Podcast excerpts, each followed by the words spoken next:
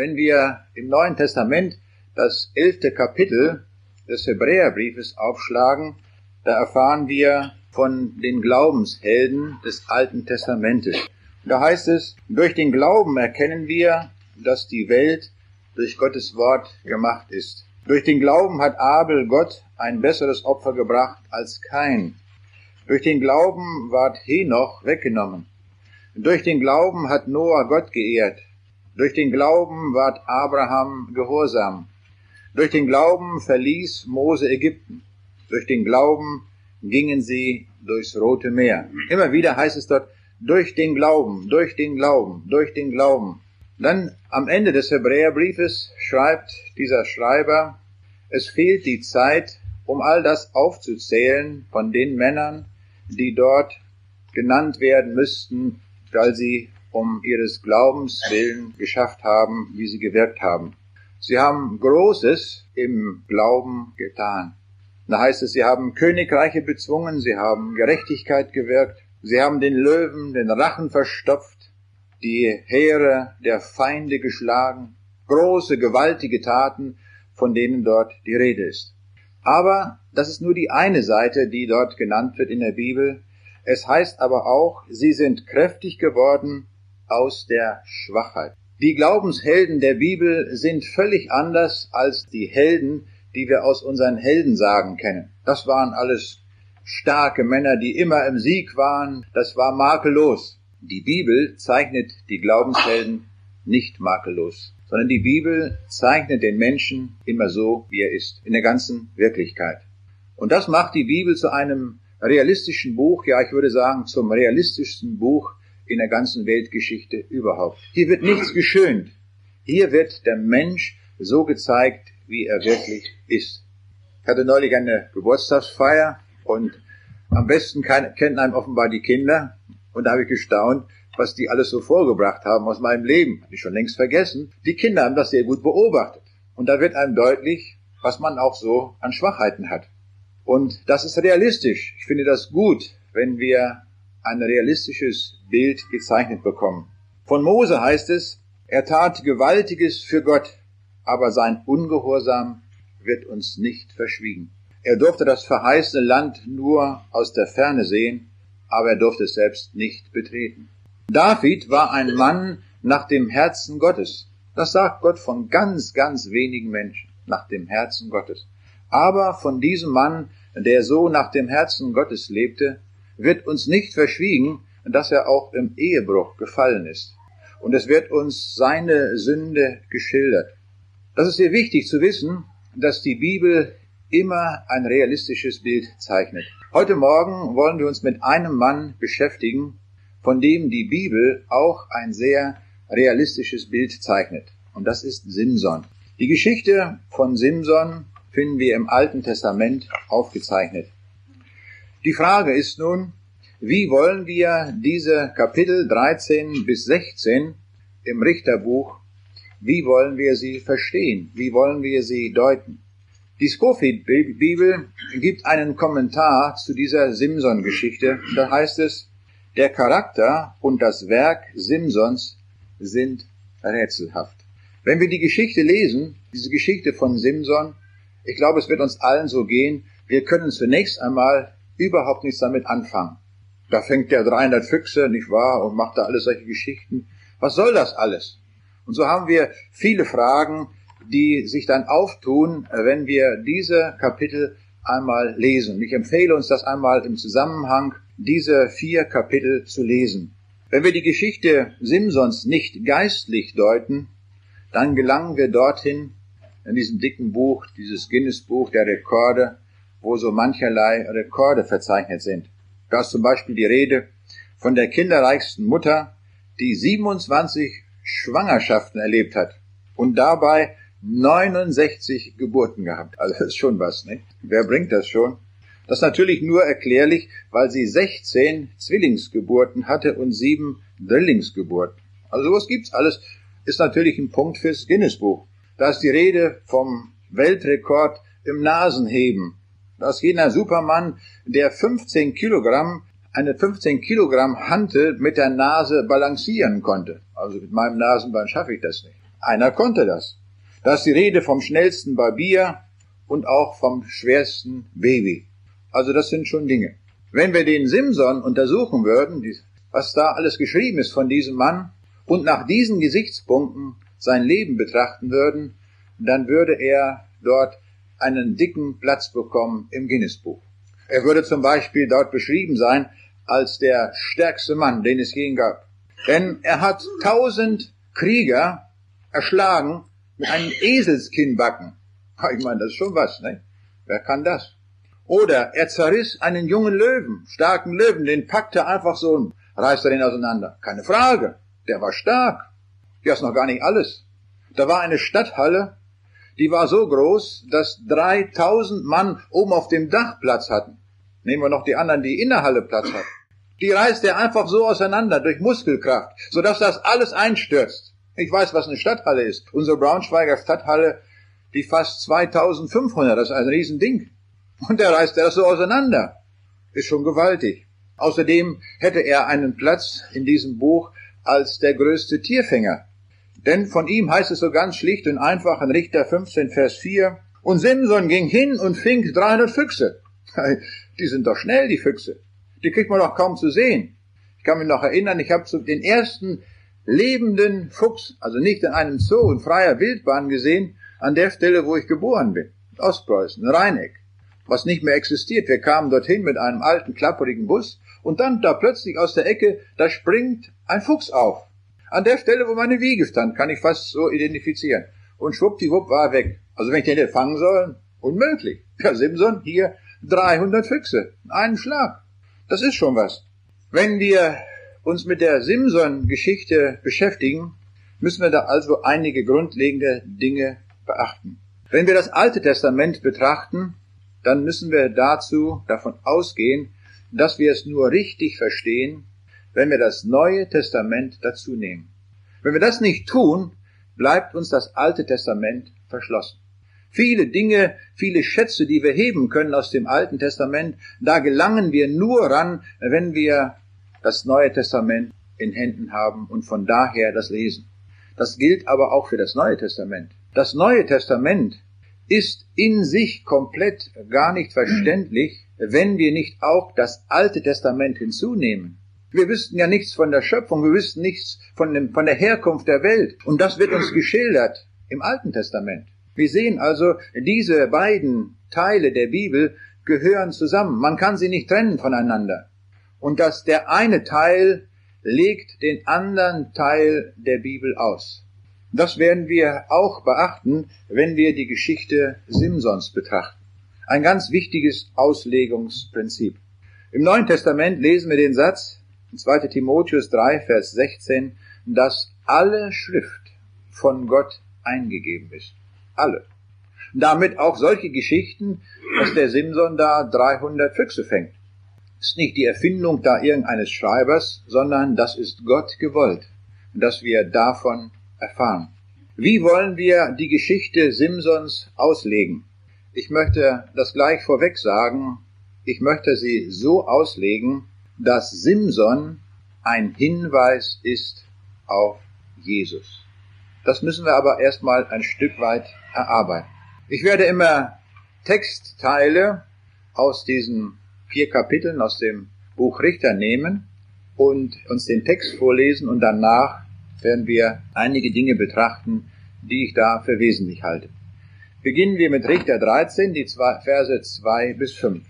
Es war aber ein Mann in Zora von einem Geschlecht der Daniter mit Namen Manoah, und seine Frau war unfruchtbar und hatte keine Kinder. Und der Engel des Herrn erschien der Frau und sprach zu ihr, siehe, du bist unfruchtbar und hast keine Kinder, aber du wirst schwanger werden und einen Sohn gebären. So hüte dich nun, Wein oder starkes Getränk zu trinken und Unreines zu essen. Denn du wirst schwanger werden und einen Sohn gebären, dem kein Schermesser aufs Haupt kommen soll. Denn der Knabe wird ein Geweihter Gottes sein, von Mutterleibe an. Und er wird anfangen, Israel zu retten aus der Hand der Philister. Soweit dieser Text. Wir erfahren hier, dass die Mutter von Simson zunächst unfruchtbar war. Wenn wir uns die Bibel ansehen, dann stellen wir fest, dass sieben große Männer der Bibel, dass ihre Mütter unfruchtbar waren. Sieben Mütter haben Kinder geboren, die sehr bedeutungsvoll waren. Von diesen sieben, so muss ich sagen, waren sechs unfruchtbar, die eine nicht. Wer war das? Isaac, die Sarah war unfruchtbar, die Mutter. Jakob und Esau sind auch bedeutsam in der Bibel. Rebekka, die Mutter, war unfruchtbar. Josef, die Mutter war Rahel, war auch unfruchtbar. Und wie wir eben gehört haben, Simson, seine Mutter, war auch unfruchtbar. Und Hannah, die den Samuel geboren hat, war auch unfruchtbar. Das gilt auch von der Mutter Johannes des Täufers, die Elisabeth war auch unfruchtbar. Damit sind wir bei Nummer 6 angelangt. Der siebte bedeutende war Jesus. Bei allen drei, allen diesen sieben wurde die Geburt in besonderer Weise angekündigt. Die Geburt Jesu wurde angekündigt durch den Engel Gabriel. Durch das wunderbare Wirken Gottes wurden diese sechs unfruchtbaren Frauen fruchtbar. Und sie bekamen Söhne, wie wir es hier sehen. Von der, von Simson wird in der Geburtsankündigung gesagt, denn der Knabe wird ein Geweihter Gottes sein von Mutterleibe an. Fällt uns etwas auf? Außer von Jesus wurde das nur noch von einem einzigen Menschen gesagt, dass er von Mutterleibe an ein Geweihter des Herrn sein soll. Und das war Johannes der Täufer. In Lukas 1, Vers 15 heißt es von ihm, denn er wird groß sein vor dem Herrn Wein und starkes Getränk wird er nicht trinken und wird schon von Mutterleib an erfüllt werden mit dem Heiligen Geist. Das wird gesagt von Johannes dem Täufer und hier von Simson. Wir wissen, Johannes der Täufer ist der neutestamentliche Hinweis auf Jesus. Und so schließe ich zunächst einmal, wir werden auch an anderen Punkten das sehen, dass Simson der alttestamentliche Hinweis ist auf Jesus. Da gibt es viele Parallelen. Wir werden das noch sehen. Simson ist ein Hinweis auf Jesus, denn es heißt in Richter 13, Vers 5, er wird anfangen, Israel zu retten aus der Hand der Philister. Simson wird errettet. Jesus ist der Vollender der Errettung, der Erlösung. Auch Jesus war angekündigt worden als der Erlöser seines Volkes und als Erretter von den Feinden. Im Lobgesang des Zacharias wird uns diese Parallele sehr deutlich. Lukas 1, 68, 69 und 71, da heißt es, Gelobt sei der Herr, der Gott Israels, denn er hat besucht und erlöst sein Volk und hat uns aufgerichtet eine Macht des Heils im Hause seines Dieners David, dass er uns errettete von unseren Feinden und aus der Hand aller, die uns hassen. Das war diese Ankündigung. In der älteren Luther-Übersetzung heißt es ein Horn und Horn ist ein Symbol für Kraft. Bei Simson wird die besondere Kraft herausgestellt. Auch da sehen wir wieder diese Parallele. Simson errettet auch aus der Hand des Feindes. Damals waren es die Philister. Hören wir nun auf den Bibeltext aus Richter 13, auszugsweise ab Vers 9. Und Gott erhörte Manoach, und der Engel Gottes kam wieder zu der Frau. Sie saß auf dem Felde, und ihr Mann Manoach war nicht bei ihr. Da lief sie eilends und sagte zu ihrem Mann und sprach zu ihm, siehe, der Mann ist mir erschienen, der heute Nacht zu mir kam. Manoach machte sich auf und ging hinter seiner Frau her und kam zu dem Mann und sprach zu ihm, bist du der Mann, der mit der Frau geredet hat? Er sprach, ja. Manoah sprach zum Engel des Herrn, wir möchten dich gern hier halten und dir ein Ziegenböcklein zurichten. Aber der Engel des Herrn antwortete Manoach, wenn du mich auch hier hältst, so esse ich doch nicht von deiner Speise. Willst du aber dem Herrn ein Brandopfer bringen, so kannst du es opfern. Manoach aber wusste nicht, dass es der Engel des Herrn war. Und Manoah sprach zum Engel des Herrn, wie heißt du? Denn wir wollen dich ehren, wenn nun eintrifft, was du gesagt hast. Aber der Engel des Herrn sprach zu ihm, Warum fragst du mich nach meinem Namen, der doch geheimnisvoll ist? In älterer Übersetzung, der doch wundersam ist. Fällt uns etwas auf hierbei? Hier ist die Rede von dem Engel des Herrn, und dieser Engel des Herrn ist nicht einer der normalen Boten Gottes, wie wir das sonst aus der Bibel kennen. Es ist hier ein größerer. Es ist Jesus. Jesus erscheint der Frau hier. In alttestamentlicher Zeit erscheint Jesus hier und dann. Woran erkennen wir das, dass das Jesus ist? Manoah bringt dem Engel des Herrn ein Opfer, und zwar ein blutiges Opfer. Und das heißt, das ist die höchste Form der Anbetung. Er lässt sich anbeten. In Offenbarung 19, Vers 10 und 22, Vers 8 wird uns berichtet, dass Johannes, dem ein gewaltiger Engel Gottes erschienen war, er wollte niederfallen und ihn anbeten. Und beide Male fährt der Engel entschieden dazwischen und wehrt das ab und sagt, bete Gott an, aber nicht einen Engel. Dieser hier, der die Geburt Simsons ankündigt, lässt sich anbeten. Das heißt, es ist Gott. Es ist Jesus. Der Engel des Herrn ist Jesus selbst. Manoah hat das selbst erkannt, indem er sagt, wir haben Gott gesehen. Der Sohn Gottes kam auf diese Erde als Mensch als die Zeit erfüllt war, aber hier und da auch zu alttestamentlicher Zeit. Nächster Punkt, woran wir das erkennen können, ist, als man Noah nach dem Namen des Engels fragt, erhält er die Antwort, mein Name ist wundersam.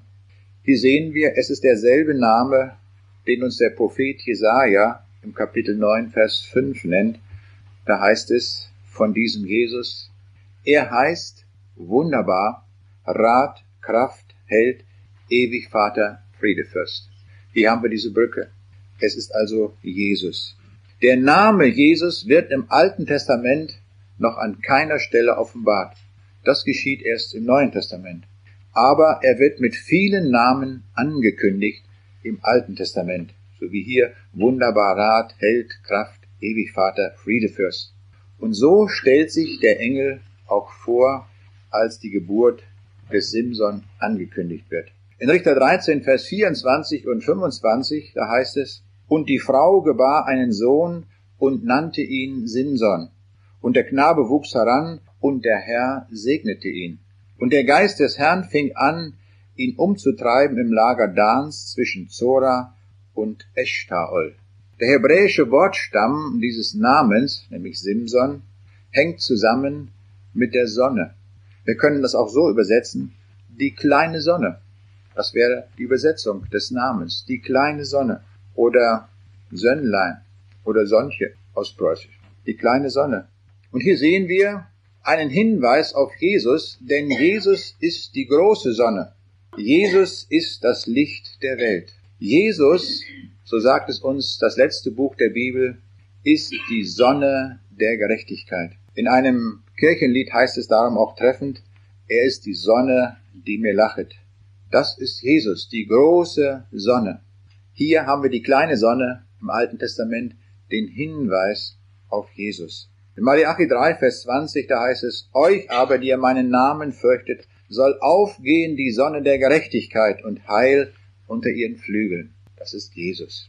Jetzt fahren wir ein Stück weiter fort in der Geschichte Simsons. Richter 14, die Verse 5b bis 6. Und sie kamen an die Weinberge von Timna, siehe, da kam ein junger Löwe, brüllend ihm entgegen, und der Geist des Herrn geriet über ihn, und er zerriss ihn, wie man ein Böcklein zerreißt, und hatte doch gar nichts in seiner Hand. Er sagte aber seinem Vater und seiner Mutter nicht, was er getan hatte. Stellen wir uns davor, der geht da durch die Gegend. Damals gab es in Israel noch Löwen, heute gar nicht mehr. Damals gab es frei rumlaufende wilde Löwen und der Simson ist unterwegs und da kommt ihm so ein kräftiger Löwe entgegen. Es heißt ausdrücklich ein junger Löwe, also ein Löwe im Vollbesitz der Kräfte. Das wird uns nur ganz wenig, ganz selten in der Bibel berichtet, ein Kampf mit einem Löwen. An anderer Stelle noch, der David hat mit einem Löwen gekämpft und einer seiner Getreuen, der Benaja. Aber hier Simson, er kämpft mit dem Löwen. Das war nicht so ein alter Klapperlöwe, nicht wahr, wie wir das vielleicht noch von der Fernsehsendung kennen, von Doctory, nicht der Löwe, der da blind war und total gezähmt. Dies war ein junger, wilder Löwe, der kommt auf ihn zu, im Vollbesitz seiner Kräfte, und der Simson, was macht er? Er guckt, wo der nächste Baum ist und schwupp auf den Baum hoch. Nein, nein, der geht drauf zu. Wo ist der Löwe? Hier. Und er packt ihn und zerreißt ihn. Gar keine Frage. Da läuft keiner weg. Er packt ihn. Und er weiß, in der Kraft des Herrn tut es. Die Bibel beschreibt uns den Teufel, der umherläuft wie ein brüllender Löwe. Und darum stehen wir das hier. Der Teufel geht umher wie ein brüllender Löwe und sucht, welchen er verschlinge. So wird der Teufel uns beschrieben. Bei Simson finden wir den rechten Umgang mit dem brüllenden Löwen. Nicht weglaufen, nicht fürchten. Ich höre manchmal so Leute, die sagen, oh, da hat mich der Teufel wieder erwischt und dann merkt man, wie ihnen die Angst im Nacken liegt. Wir haben den Teufel überhaupt nicht zu fürchten. Überhaupt nicht. Sondern wir kämpfen in der Kraft Gottes gegen den Teufel. Die Bibel sagt in Jakobus 4, 7 bis 8, widersteht dem Teufel, so flieht er von euch. Naht euch zu Gott, so naht er sich zu euch. Das ist die Umgehensweise mit dem Teufel. Dass wir uns Gott nahen, dem wenn Jesus nahen, dann kann der Teufel uns überhaupt nichts anhaben. Das können wir lernen an dieser Geschichte. Bildhaft, gedeutet vom Neuen Testament, wie ich es vorhin schon sagte. Was wir brauchen, ist Gottesfurcht und die Waffenrüstung Gottes den Schild des Glaubens, den Helm des Heils, das Schwert des Geistes. Das ist uns aufgetragen. Darin sollen wir stark sein, so wie Simson auch. Stärke. Sie sind nicht die Schwächlinge dieser Welt, die sich sofort verkriechen, wenn etwas da ist. Wir haben den Auftrag, stark zu sein. In Epheser 6, Vers 10 steht, seid stark in dem Herrn und in der Macht seiner Stärke. Das ist uns aufgetragen. Wir sind nicht die Weichlinge dieser Welt die sofort fliehen, wenn etwas ist. Wir haben unsere Standpunkte zu vertreten an der Stelle, wo wir stehen. Und ich habe die Feststellung gemacht, wenn man da etwas sagt, wo völlig verdrehte Dinge gesagt werden, dann geht den Leuten sofort die Puste aus. Sie haben keine Antwort mehr. Aber wir dürfen uns nicht zurückziehen und ihnen das Feld überlassen, sondern sagen, hier haben wir etwas zu sagen. Wir stehen in der Waffenrüstung Gottes. Darum freue ich mich hier über die Plakatmission. Was macht's, wenn da Leute brüllen? In diesem Sinne. Sollen sie doch, sollen sie doch schreien.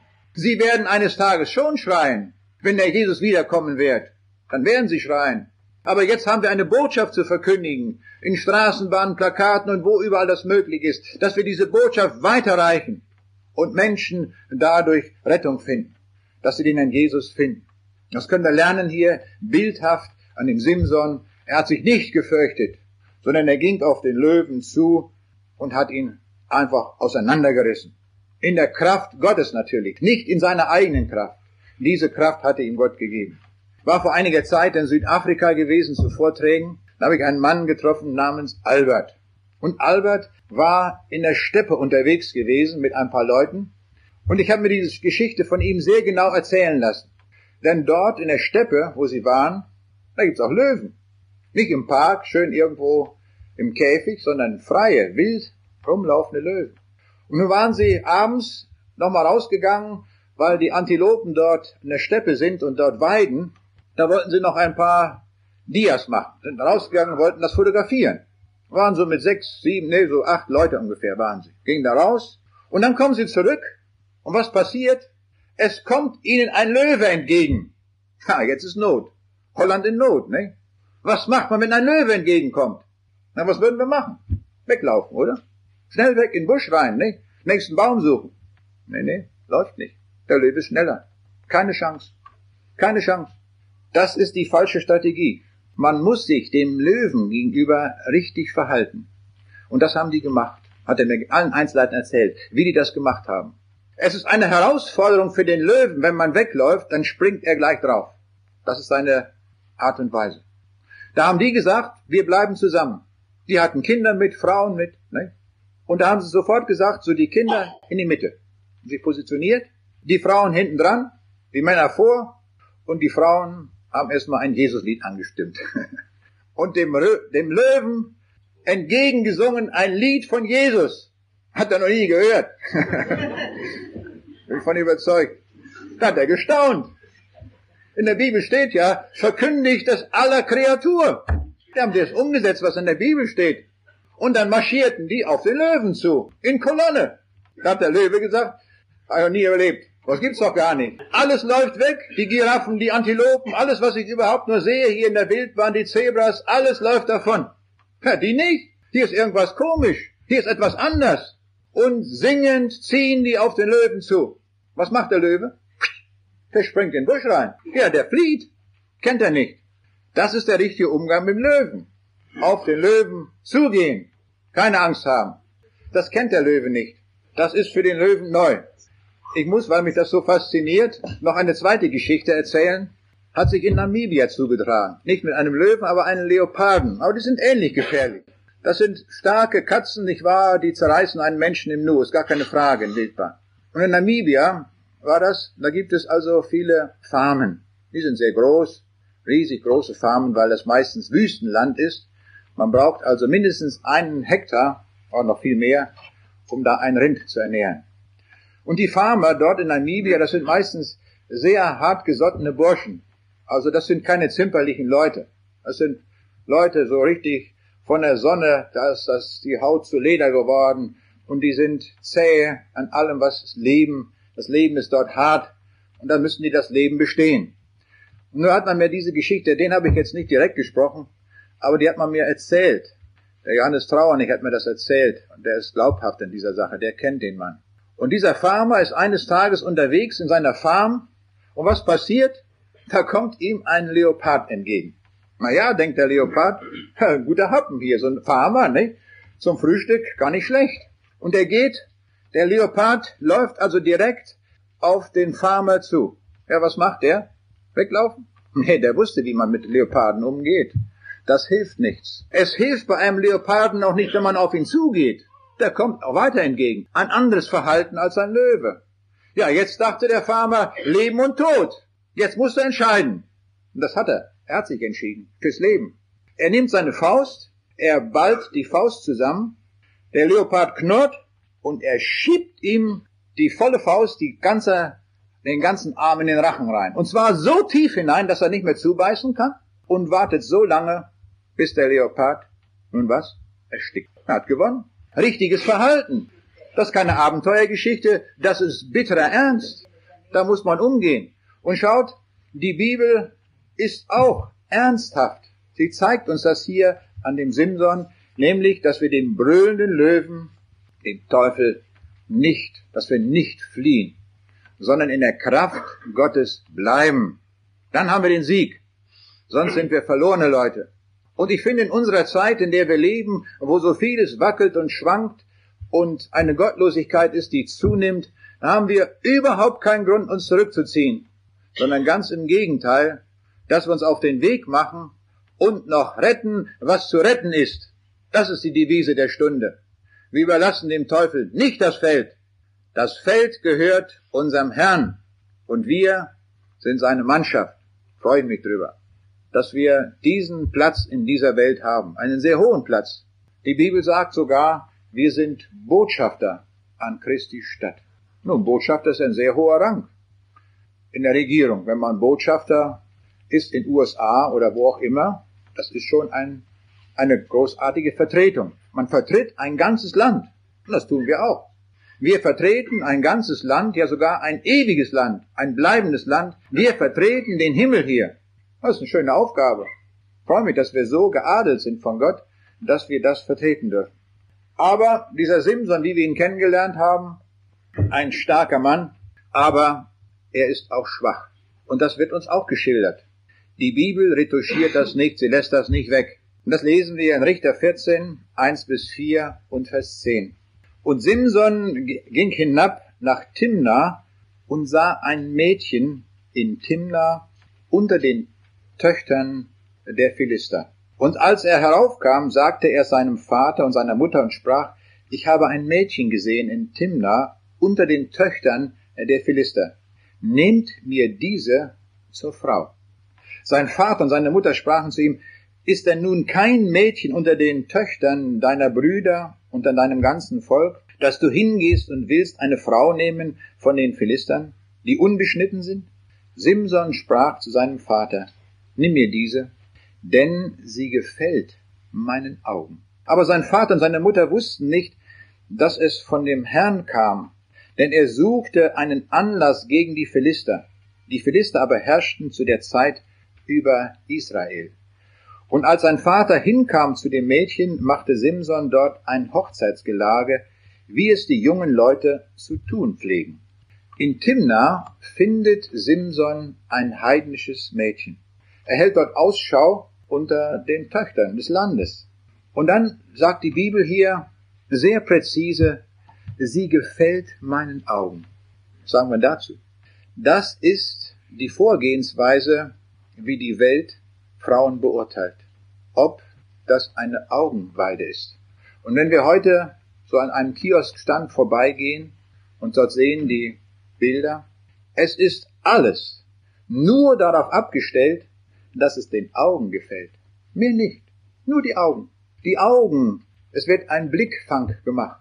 Und wenn man einmal dann weiter nachliest, diese Geschichten, die dahinter stehen, dann sehen wir, dieses große Glück, was dort propagiert wird, ist immer kurz. Es bricht sofort zusammen, sehr schnell.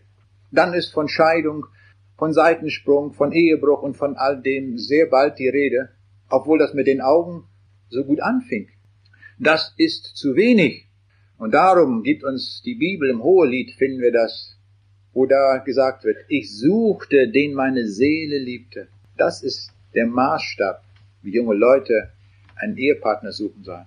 Wie ist es mit der Seele? Was steckt dahinter? Lieben wir den Menschen von ganzem Herzen, von seinem Wesen. Wir sehen hier am Simson, der starke Löwe konnte ihm überhaupt nichts antun. Den hat er einfach zerrissen.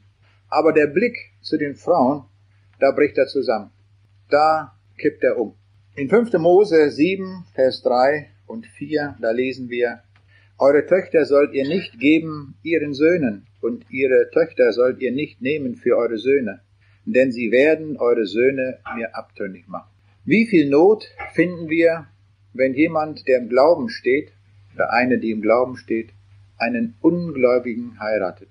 Nur in ganz wenigen Fällen ist es möglich, den anderen auch für den Glauben zu gewinnen. Das gibt es. Aber in den meisten Fällen beobachten wir, dass damit tiefes Herzeleid verbunden ist. Das fängt so gut an mit den Augen, das alles so schön, aber das ist nur kurzzeitig. Dann geht das Leid los, dann beginnt die Not. Und darum der Rat hier auch an alle jungen Leute, die noch einen Ehepartner suchen, mit den Augen das ist zu wenig. Schaut in die Seele hinein. Passt der Mensch ganz zu mir? Passt der Mensch vom Denken, vom Glauben und von allen Anschauungen? Schon auf der Hochzeit gibt es das erste Problem. Er lässt sich da nicht beirren, er heiratet diese Frau. Was passiert dort auf der Hochzeit? Simson aber sprach zu ihnen, nämlich zu den Philistern, wenn ihr nicht mit meinem Kalb gepflügt hättet, so hättet ihr mein Rätsel nicht getroffen. Und der Geist des Herrn geriet über ihn, und er ging hinab nach Askalon und schlug dreißig Mann unter ihnen und nahm ihre Gewänder und gab Feierkleider denen, die das Rätsel erraten hatten. Und sein Zorn entbrannte, und er ging hinauf in seines Vaters Haus. Aber Simsons Frau wurde von seinem Gesellen gegeben, der sein Brautvater gewesen war. Er hatte ein Rätsel aufgegeben, das hatte er der Frau gesagt und die hatte das verraten. Da fängt schon an. Schon bei der Hochzeit, Verrat! Hätte er doch gehört, was die Eltern sagten. Sie hatten die Anweisungen Gottes. Wir kommen zu einer weiteren Geschichte, die uns berichtet ist von Simson in Richter 15, die Verse 8 und 11 bis 15. Und Simson ging hinab und wohnte in der Steinkluft zu Etham. Da zogen die Philister hinauf und lagerten sich in Juda und breiteten sich aus bei Lehi. Aber die von Juda sprachen, warum seid ihr gegen uns heraufgezogen? Sie antworteten, wir sind heraufgekommen, Simson zu binden. dass wir ihm tun, wie er uns getan hat. Da zogen dreitausend Mann von Juda hinab in die Steinkluft zu Etam und sprachen zu Simson, Weißt du nicht, dass die Philister über uns herrschen? Warum hast du uns das angetan? Er sprach zu ihnen, Wie sie mir getan haben, so habe ich ihnen wieder getan. Sie sprachen zu ihm, Wir sind herabgekommen, dich zu binden und in die Hände der Philister zu geben. Simson sprach zu ihnen, So schwört mir, dass ihr selber mir nichts antun wollt. Sie antworteten ihm, nein, sondern wir wollen dich nur binden und in ihre Hände geben und wollen dich nicht töten. Und sie banden ihn mit zwei neuen Stricken und führten ihn aus der Steinkluft hinauf. Und als er nach Lehi kam, jauchzten die Philister ihm entgegen, aber der Geist des Herrn geriet über ihn und die Stricke an seinen Armen wurden wie Fäden, die das Feuer versenkt hat so dass die Fesseln an seinen Händen zerschmolzen. Und er fand einen frischen Eselskinnbacken, da streckte er seine Hand aus und nahm ihn und erschlug damit tausend Mann. Der Herr hat den Simson erweckt, damit er das Volk Gottes aus der Knechtschaft der Philister befreien konnte. Simson stand als Einzelner da. Es war sicher die Hoffnung für ihn, dass das Volk Gottes mitstreiten würde, aber denkste, sie ließen ihn allein. So wie einst Elia am Berg Horeb oder wie Mose, der auch allein dastand. Ja, auch Jesus blieb allein. Im Garten Gethsemane, in der entscheidenden Stunde, verließen ihn alle Jünger und sie flohen. Er blieb allein. Simson zieht sich in die Steinkluft von Etam zurück und er erlebt dort die größte Enttäuschung. Das Volk Gottes selbst steht gegen ihn auf. Sein eigenes Volk. Wie oft wird das im Reiche Gottes auch heute erlebt? Und das macht uns sehr traurig. Da sind Streiter Christi, die den Mut haben, aufzustehen und zu sagen, was zu sagen ist. Und das Volk Gottes ist manchmal sogar dagegen. Das ist eine Not, mit der wir auch leben müssen. Wie viele Schlachten um das Evangelium könnten gewonnen werden, wenn die Christen gemeinsam am Netz ziehen würden, um dann die anderen abzuholen. Wir hatten in Braunschweig eine Evangelisation mit Wilhelm Pahls in der Stadthalle. Und dann dachten wir, naja, da werden die Leute jetzt mobilisiert, kommen dorthin. Was geschah? Ein Pastor schrieb einen Gegenartikel gegen die Evangelisation. Da frage ich mich, warum ist der Pastor? Warum geht er nicht Bildzeitung verkaufen? Oder sonst irgendetwas? Er ist doch als Pastor ungeeignet, wenn er gegen das Evangelium kämpft und noch öffentlich. Wenn er das morgens beim Frühstück zu seiner Frau sagt, naja, sehe ich ein bisschen anders, kann er ja machen. Aber sich öffentlich gegen das Evangelium stellen. Was will der am nächsten Sonntag den Leuten predigen? Frage ich mich. Und das erleben wir nicht nur einmal, es kommt immer wieder vor. Und so erlebt es der Simson auch, er ist allein. Das Volk lässt ihn allein. Aber wir können daran lernen, er ist doch nicht allein, denn Gott ist mit ihm. Und das ist gut. Auch wenn uns die Leute verlassen, dann ist doch gut, wenn Gott da ist. Ich war neulich eingeladen in einem Gymnasium, sollte ich sprechen über Schöpfung. Das habe ich dann gemacht. Ich verbinde das immer mit dem Evangelium. Und nun hatte man da auch ein paar fromme Leute mit eingeladen. Die waren da auch. Und die Diskussion war äußerst heftig. Der Rektor, der marschierte voll dagegen dann die Lehrerschaft. Sie hatten alle Einwände gegen das Prinzip Schöpfung. Wir leben doch im Zeitalter der Evolution und ich brachte viele Argumente wissenschaftlicher Art. Und da habe ich gedacht, irgendwann wird doch auch mal einer aufstehen von den Gläubigen, wird mal sagen, aber ich glaube das, was Gott gesagt hat. Tiefes Schweigen. Nur die Gegner haben sich gemeldet. Das kann nicht Sache sein, finde ich. Wo wir stehen, wir müssen nicht wissenschaftlich mitargumentieren, gar nicht nötig. Aber einfach in einer solchen Situation, wo die Welt sich aufmacht und dagegen marschiert, einfach mal aufstehen und sagen, also ich sehe das auch so wie der. Reicht schon, so ein Satz. Dann werden die schon mal aufmerksam. So hatten die den Eindruck gewonnen, alle waren dagegen. So erlebt man das manchmal. Aber ich freue mich, es ist nicht immer so. Es gibt vieles, wo wir zusammenarbeiten, zusammenstehen können, Gemeinschaft. Ich freue mich immer, wenn ich unterwegs bin nach Russland, da fahren wir immer mit einer Mannschaft. Und das ist eine zusammengeschmiedete Mannschaft, wo wir dann gemeinsam ringen und kämpfen um Menschen, die wir für den Himmel gewinnen wollen. Das ist großartig, wenn wir gemeinsam dran ziehen können. Der Jesus haben wir wieder ein Bild dafür. In der Todesnacht am Kreuz, da sagte er, es ist vollbracht. Er ganz allein hat die Hölle und die Welt überwunden. In Jesaja 63, Vers 5 sagt der Herr, ich sah mich um, aber da war kein Helfer, dass niemand mir beistand, sagt der Jesus. Und so hat es auch der Simson erlebt. Aber dann kam die Kraft Gottes über ihn, als die Philister antraten zum Kampf gegen ihn. Er hatte keine Waffe, nicht wahr, weder Speer noch, noch Gewehr, gab es damals noch gar nicht, gar nichts. Und nicht mal Stein lag da in der Wüste. Da findet er so einen, ich möchte fast sagen, so einen vergammelten äh, Eselskinnbacken. Da war vielleicht mal eine Karawane durchgezogen durch die Wüste und da ein Esel, nicht weil hatte nicht genug zu trinken oder zu essen, der fiel einfach um. Naja, haben sie liegen gelassen dort, dann kamen die Geier, haben das Fleisch aufgefressen und dann verweste das dort und dann ließ, lag dann noch in der Wüste übrig so ein Eselskinnbacken. Dann nimmt er das Ding und es kommen die Philister. Ja, der macht die alle fertig. Einen nach dem anderen. Tausend Mann. Na, das waren Krieger, oder? Er hat alle besiegt. Alle Feinde. Was ist unsere Waffe? Welche Waffe haben wir? Nun, das sehen wir bildlich. Wir würden sagen, jeder Krieger lacht doch darüber, mit einem Eselskinnbacken da nun zu kämpfen. Die kamen doch mit dicken Speeren und was die alles hatten.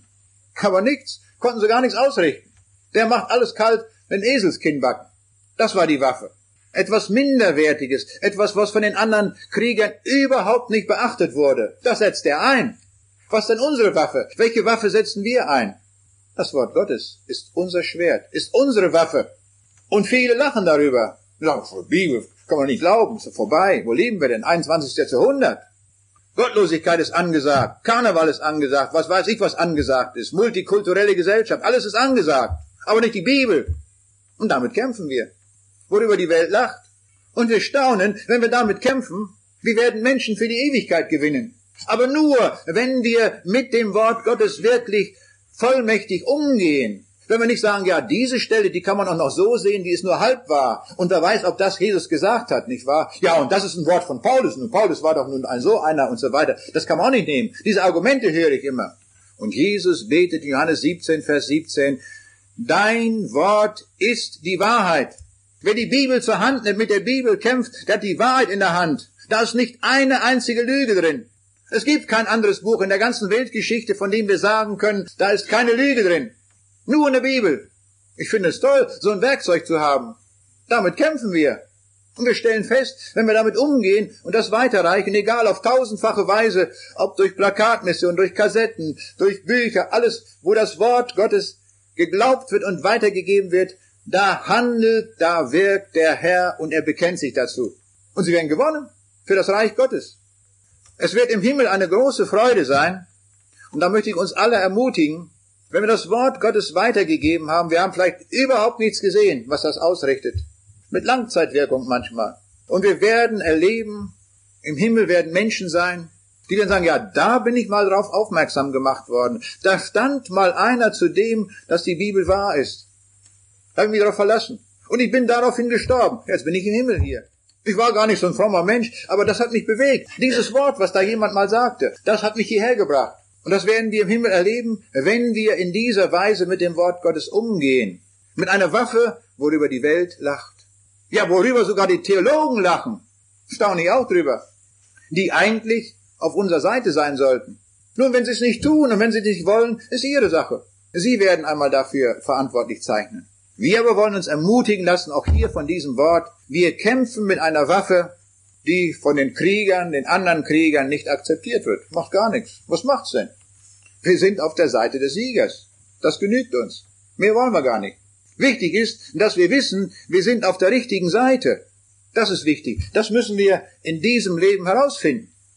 Und so wollen wir munter und fröhlich unsere Straße ziehen, um Menschen zu gewinnen. Es lohnt sich.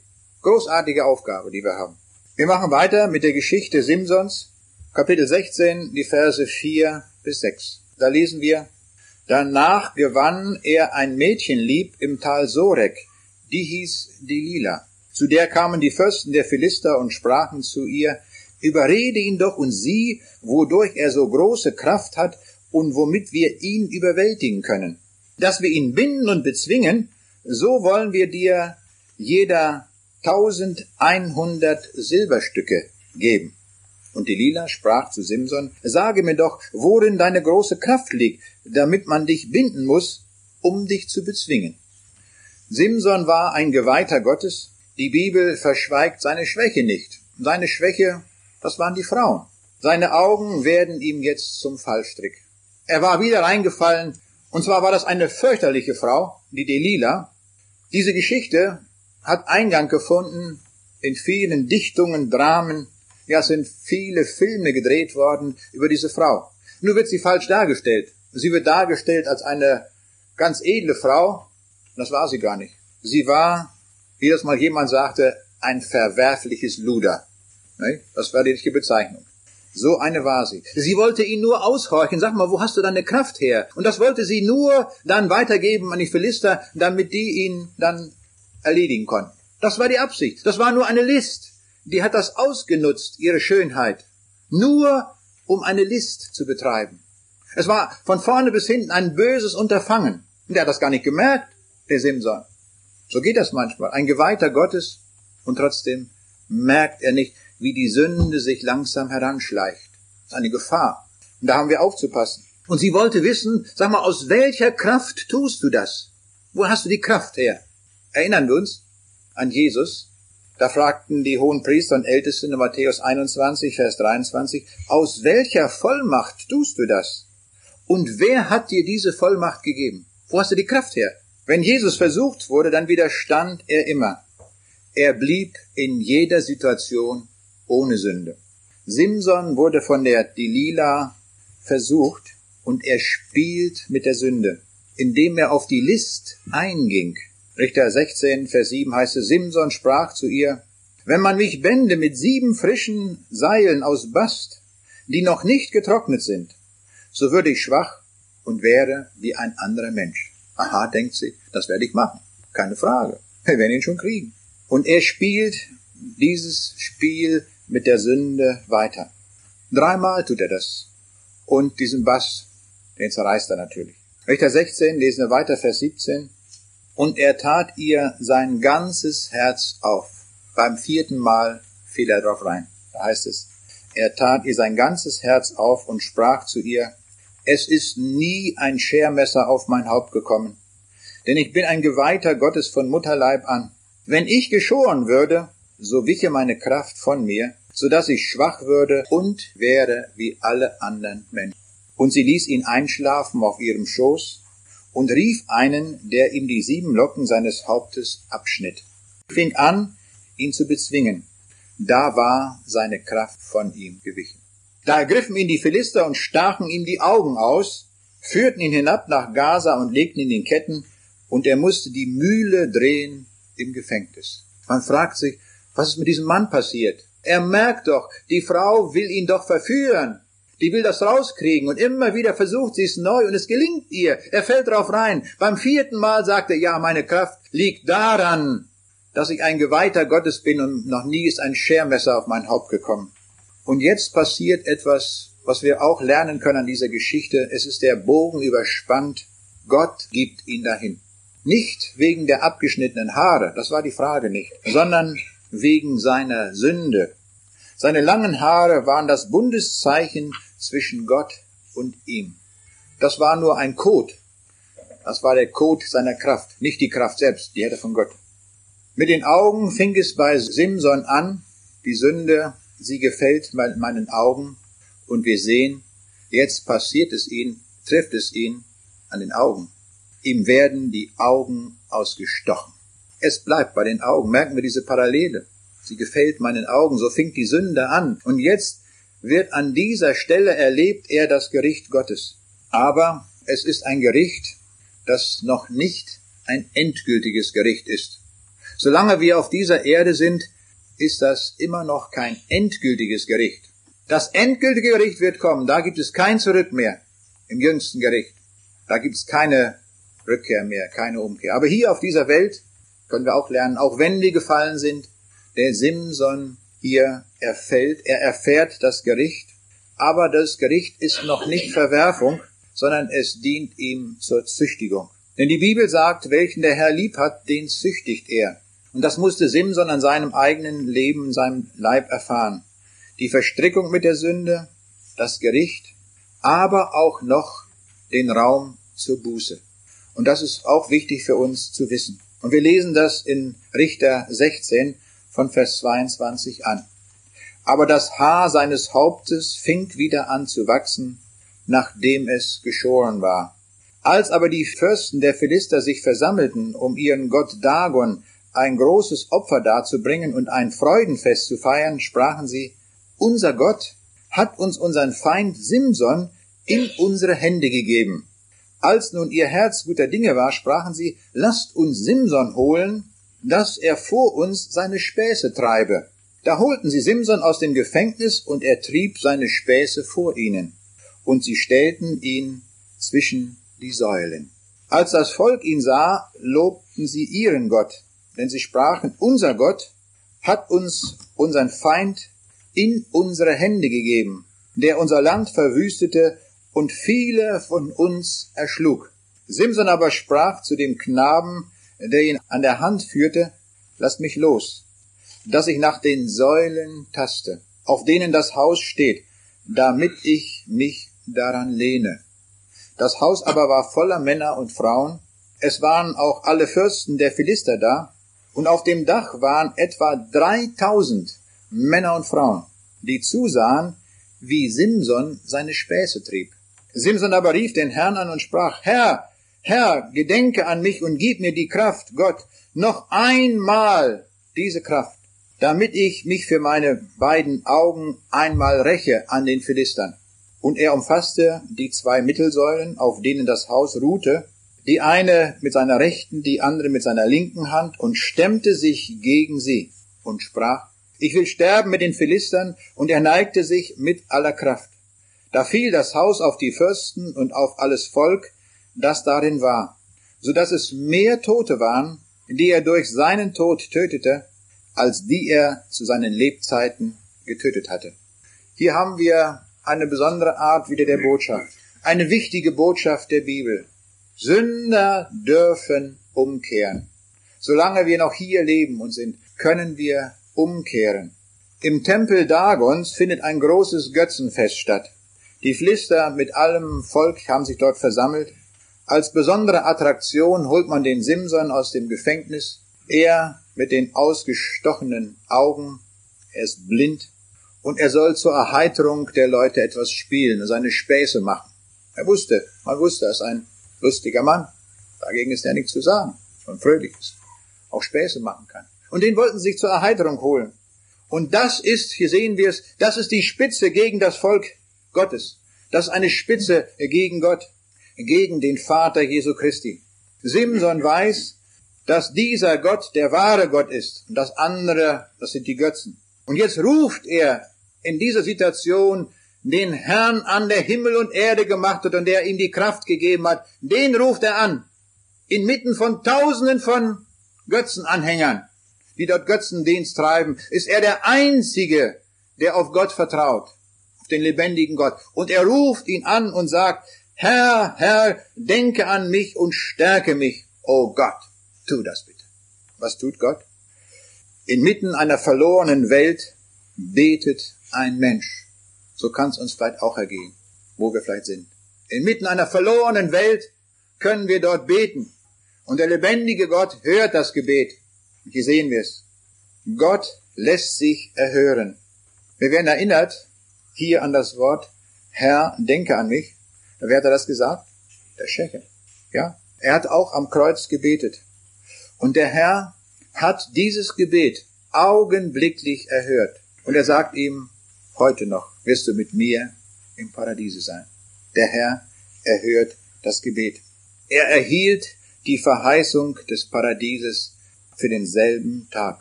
Simson betete, stärke mich doch diesmal. Was tut Gott? Gott gibt ihm diese Kraft wieder. Das Zeichen der Kraft war auch wieder da. Wir hören, haben im Text gehört, dass die Haare nachgewachsen war. Der Kot war wieder da. das Zeichen seiner Kraft. Und er lässt sich hinstellen zwischen diese großen Säulen, die die ganze Halle tragen, und er selbst stirbt dabei. Das war ihm auch klar.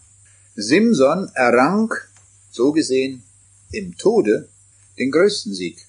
Den größten Sieg im Tod. Hier heißt es, dass es mehr Tote waren, die durch den, die er durch seinen Tod tötete, als die er zu Lebzeiten getötet hatte. Simson gibt sein Leben ganz bewusst hin. Diesen letzten Sieg über die Feinde. Und hier wird Jesus wieder zum Hinweis auf Jesus. Jesus gibt sein Leben hin am Kreuz, indem er stirbt, und das ist der größte Sieg. Mit seinem Tod erfährt die Welt den größten Sieg. Den Sieg, der uns den Himmel öffnet, den Sieg über Hölle, Tod und Teufel, über alle Mächte dieser Welt. Er wird errungen im Tode Jesu. Und hier haben wir dieses Bild, dass er selbst, der Simson, dort stirbt und ist damit ein Hinweis auf diesen Jesus. Wir sehen also, wenn wir die Simson-Geschichte lesen, ich habe nur einige Details hier in diesem Gottesdienst herausarbeiten können. Das wäre eigentlich etwas für drei Gottesdienste, diese Geschichte. Manche Menschen nehmen Anstoß an dieser Geschichte oder können nichts anfangen damit. Aber doch zeigt uns hier die Bibel einen Mann, der von Gott geweiht war, den Gott benutzt hat, wo Gott ihn auch schildert in seiner Sünde, ihn auch rauszieht, ihm vergibt und er wird eingereiht im Hebräerbrief unter den Helden des Glaubens. Die Helden des Glaubens in der Bibel sind andere als in unseren Heldenbüchern. Die Helden der Bibel bleiben Helden, auch wenn sie gesündigt haben und wenn sie den Raum zur Buße gefunden haben. Das ist entscheidend, dass sie den Raum zur Buße finden. Ich finde immer, der Judas kommt eigentlich zu schlecht weg im Neuen Testament. Wenn ich ihn vergleiche mit dem Petrus, wer war schlechter? Na, ich würde sagen, die nehmen sich nichts. Der Petrus, nicht wahr, hatte gar nicht nötig, das, Jesus zu verleugnen. Als so eine Magd sagt, sag mal, du bist doch auch einer von denen gewesen mit diesem Jesus. Ich kenne ihn nicht, nie gehört. Wer war das? Er verrät ihn, er verleugnet ihn. Ja, der Judas hat doch eigentlich nichts Schlimmeres gemacht. Die wussten doch alle, wo Jesus sich aufhält mit seinen Jüngern. Das wussten die doch, war da bekannt, dort auf dem Ölberg. Und da hat er gesagt, ja, da ist er. Das war doch eigentlich im Verrat nicht schlechter. Nur der Unterschied war, der Petrus weinte bitterlich, als er das merkte. Da merkte er, was hast du bloß gemacht? Du hast den Herrn verraten, den du doch eigentlich lieb hast. Und er kehrt zu Jesus zurück und Jesus macht ihn zum Apostel. Und zu einem gewaltigen Apostel. In der Pfingstpredigt, da hören wir Apostelgeschichte 2, wie er den Menschen da eine Predigt hingelegt hat, wo sich 3000 auf einmal bekehren. Das ist, das ist eine Sache, wünschen wir uns auch heutzutage. So verändert Gott, wenn wir zur Buße gelangen. Der Judas hätte auch umkehren können. Gar keine Frage. Der Paulus, der hat ja die ganze Gemeinde verfolgt. Bis aufs Blut hat er verfolgt. Und Gott sagt, ich nehme dich an, wenn du umkehrst. Und das tat er. Und er wurde zum größten Missionar aller Zeiten. Der Judas, ich bin davon überzeugt, der hätte umkehren können. Wenn der zu Jesus gekommen war, wenn er nicht da den Baum gesucht hätte, sich erhängt hätte, wenn er gesagt hat, Herr, was habe ich bloß gemacht? Ich habe doch deine Predigten gehört. Was bin ich doch für ein Dummkopf? Bitte, Herr, vergib mir. Nimm mich doch mal wieder an. Das hätte Jesus gesagt. Ich bin davon überzeugt, er hätte ihn zu einem der größten Apostel gemacht. Und dieser Mann hätte gesagt, ich habe den Herrn verraten, was habe ich nicht alles getan, aber die Gnade Gottes ist umso größer, er hat mich angenommen, jetzt kann ich verkündigen dieses Evangelium. Hätte sein können. Es kommt darauf an, dass wir nicht in der Sünde bleiben, sondern umkehren, Raum zur Buße finden. Und da kann das noch so schlimm sein mit der Sünde. Wir können umkehren. Das ist großartig. Ich möchte schließen mit einer Geschichte, die mich zutiefst bewegt hat. Wir wissen das alle. Das teuerste Gefängnis, der teuerste Gefangene der Welt das war Rudolf Hess, der Stellvertreter des Führers. Stellvertreter Adolf Hitlers. Der hat alles mitverantwortet, was da lief im Dritten Reich. Der hat unvorstellbar viel Sünde auf sich geladen. Nun wurde er eingesperrt, war dort in Spandau und wurde nachher, die anderen waren alle schon entlassen, er war der einzige Gefangene. Und dann wurde er mal abwechselnd bewacht. War einmal zuständig ein Amerikaner, ein Russe, ein Engländer, ein Franzose. Vorbildhaft ist für mich der Amerikaner. Was hat er gemacht? Der amerikanische Offizier, ich habe das Zeugnis von diesem Mann gehört auf einer Kassette, der kommt aus einem ganz kleinen Kaff in Amerika, irgendwo. Unsere Amerikaner könnten uns das erklären vielleicht. Wie klein das Kaff ist, das Dorf. Da kommt er her und er sagt, ich wurde zum Offizier gemacht und hat man mir die Aufgabe gegeben, diesen Hess zu bewachen. Einer dieser vier Offiziere. Und die wechseln sich immer ab. Mal der Russe, mal der Amerikaner, mal der Engländer und so weiter. Nur dieser Mann, der hatte eine Idee. Der hat gesagt, dieser Gefangene ist ein großer Sünder. Aber der Erlöser ist noch größer. Und so gab er ihm eine Bibel. Und der Hess liest die Bibel. Und er bekommt die Information vom Erlöser, von alledem. Der liest das. Mit der Zeit, er liest immer wieder, liest und liest. Und dann nachher, er war schon über 90, als es ans Sterben ging, da wird er eingeliefert in ein Krankenhaus und eigentlich war der Russe dran, um ihn dort zu bewachen. Der Russe sagt, nee, da kann ich nichts mit anfangen, mit so einem kranken Menschen. Amerikaner, geh du hin. Und dann geht der Amerikaner hin und ist dort in letzten, letzten Tagen bei ihm, bewacht ihn dort im Krankenhaus, dort, Gefängniskrankenhaus. Und dann fragt der Amerikaner den Hess, sagen Sie mal, wollen Sie nicht auch diesen Jesus annehmen? Da sagt er, ja, will ich. Und da sagt der Amerikaner, warum haben Sie das nicht schon eher getan? Hätten Sie das schon früher tun können. Das ging mir tief ins Herz. Da sagt der Hess, es hat mir ja keiner das angeboten. Da hat einer die Bibel gelesen, hat erkannt, wo er, wer er ist, und keiner hat ihm gezeigt, wie man diesen Jesus finden kann. Und das ist mir sehr wichtig geworden, darum gebe ich das so weiter. Wir haben solche Menschen sicher in unserem Umfeld, die das alles schon gelesen haben und informiert sind. Wir müssen dann auch mal die Frage stellen, wie ist das eigentlich? Willst du das nicht mal annehmen? Dann werden die sagen, ja, das, äh, ich weiß gar nicht, wie das geht. Und dann müssen wir sagen, ja, ich weiß.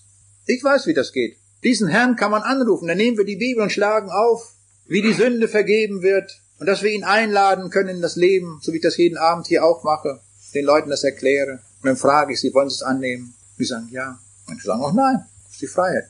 Aber ich freue mich über die Menschen, die Ja sagen. Und so staune ich, dieser Mann, dieser amerikanische Offizier, wie der also den Mann, diesen Mann die Botschaft gebracht hat. Und dieser Mann fand Raum zur Buße. In dieser Welt ist noch Zeit der Buße. In dieser Welt können wir umkehren. Nicht mehr jenseits der Todesmauer. Aber jetzt, wir können noch. Wir sind gerufen, umzukehren. Lass dich rufen, kehre um von deiner Sünde. Vielleicht bist du in der Gemeinde sehr geachtet. Die Weste ist rein. Und doch, wie bei Simson, ist die Sünde da. Da müssen wir umkehren. Zu diesem Herrn kommen. Er sieht uns ganz genau. Der Jesus retuschiert nichts im letzten Gericht. Überhaupt nichts. Wir müssen sehen, dass wir die Sünde loswerden, in der wir vielleicht drin sind. Dass wir umkehren, es ihm bekennen und sagen, Herr Jesus, da bin ich schwach geworden. Vielleicht waren es die Augen, vielleicht waren es die Hände, was weiß ich, was es war. Herr Jesus, nimm mich wieder an, vergib mir. Ich komme zu dir. Du allein bist meine Rettung. Du bist auch für mich gestorben und für meine Sünde. Es ist Raum zur Buße da. Mach es nicht so wie der Judas. Mach es wie der Simsons gemacht hat. Mach es wie es der Petrus gemacht hat. Mach es wie es der Paulus gemacht hat. Sie fanden Raum zur Buße und kehrten zurück. Und wir werden sie im Himmel wiedersehen. Ist das nicht großartig? Ja, wir werden sogar geht gar nicht in meinen Kopf rein. Wir werden den Stellvertreter Adolf Hitlers im Himmel wiedersehen. Können Sie das vorstellen? Der so viel Elend angerichtet hat, der wird im Himmel sein. Was ist das für ein Gott? Es ist ein Gott von einer Barmherzigkeit, die unvorstellbar ist und die in unseren Kopf nicht reingeht. Aber es erfordert die Umkehr. Es erfordert die Buße. Es ist erforderlich, dass wir sie ihm bekennen und sagen, Herr, hier bin ich, vergib mir. Und dann mag der Berg noch so groß sein oder auch klein. Er nimmt uns an. Wenn wir diese Botschaft von Simson so verstanden haben, sind wir ein großes Stück weitergekommen. Denn das ist das, was der Herr will und auch das, was der Herr uns durch diese Geschichte von Simson sagen will. Wir wollen ihm dafür danken und möchte darum mit uns beten. Lieber Vater in dem Himmel, in Jesu Namen sagen wir dir Dank, dass wir auch diese Kapitel in der Bibel haben. Ich möchte dir Dank sagen, dass wir auch die Geschichte von Simson haben und dass wir daran lernen können, dass Raum zur Buße da ist, dass wir das erkennen, wo wir selber Buße tun müssen. Herr Jesus, hilf uns darin. Danke für deine große Barmherzigkeit, für deine große Gnade, dass wir zu dir kommen können und wieder umkehren können, ganz zu dir gehören können und dass du uns die Tür des Himmels auftust. Herr Jesus, ich preise deinen Namen. Wir ehren dich du unser großer Gott und Herr. Herr Jesus, so hilf uns, dass wir unser Leben echt vor dir führen und bei dir bleiben. Und hilf uns auch in unserem Zeugnis, dass es echt ist, dass wir wirklich bei dir bleiben wollen und diesen Weg gehen. Halte du uns in deiner Spur. Da wollen wir bleiben. Gepriesen seist du, unser Herr Jesus Christus. Amen.